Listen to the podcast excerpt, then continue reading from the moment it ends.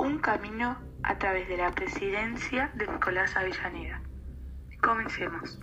El 3 de octubre de 1837, en San Miguel de Tucumán, nace Nicolás Avellaneda, que luego se convirtió en abogado, periodista, político y estadista argentino. Era el mayor de cinco hermanos. Pasó varios años en Bolivia, que luego ingresó a la Facultad de Derecho en Córdoba.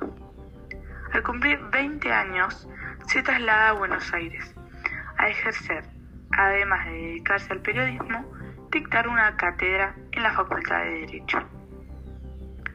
En medio de una tensión política, se realizan las elecciones. Avellaneda se impone a Mitre. Se llevaron a cabo para determinar el sucesor de Sarmiento.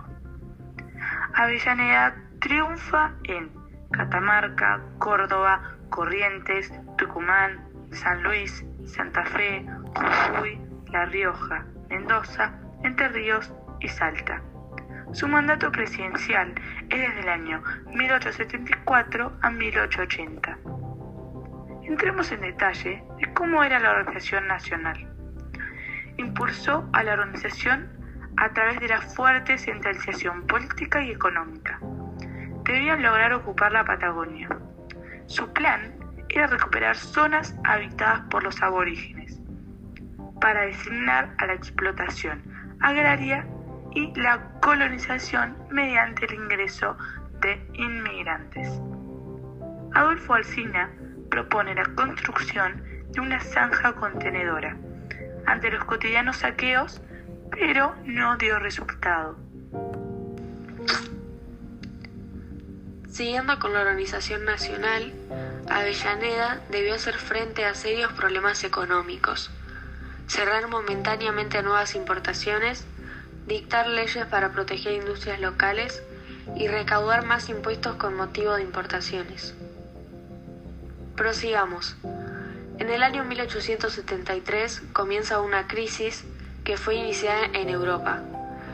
Al caer al mercado internacional, el precio de los productos que exportábamos originó la carencia del oro necesario para cumplir con obligaciones externas, lo que redujo el crédito y el aumento de tasas de interés. Esto afectó sectores comerciales y finanzas del Estado, reducir gastos de la administración política. Los problemas más grandes eran las deudas externas.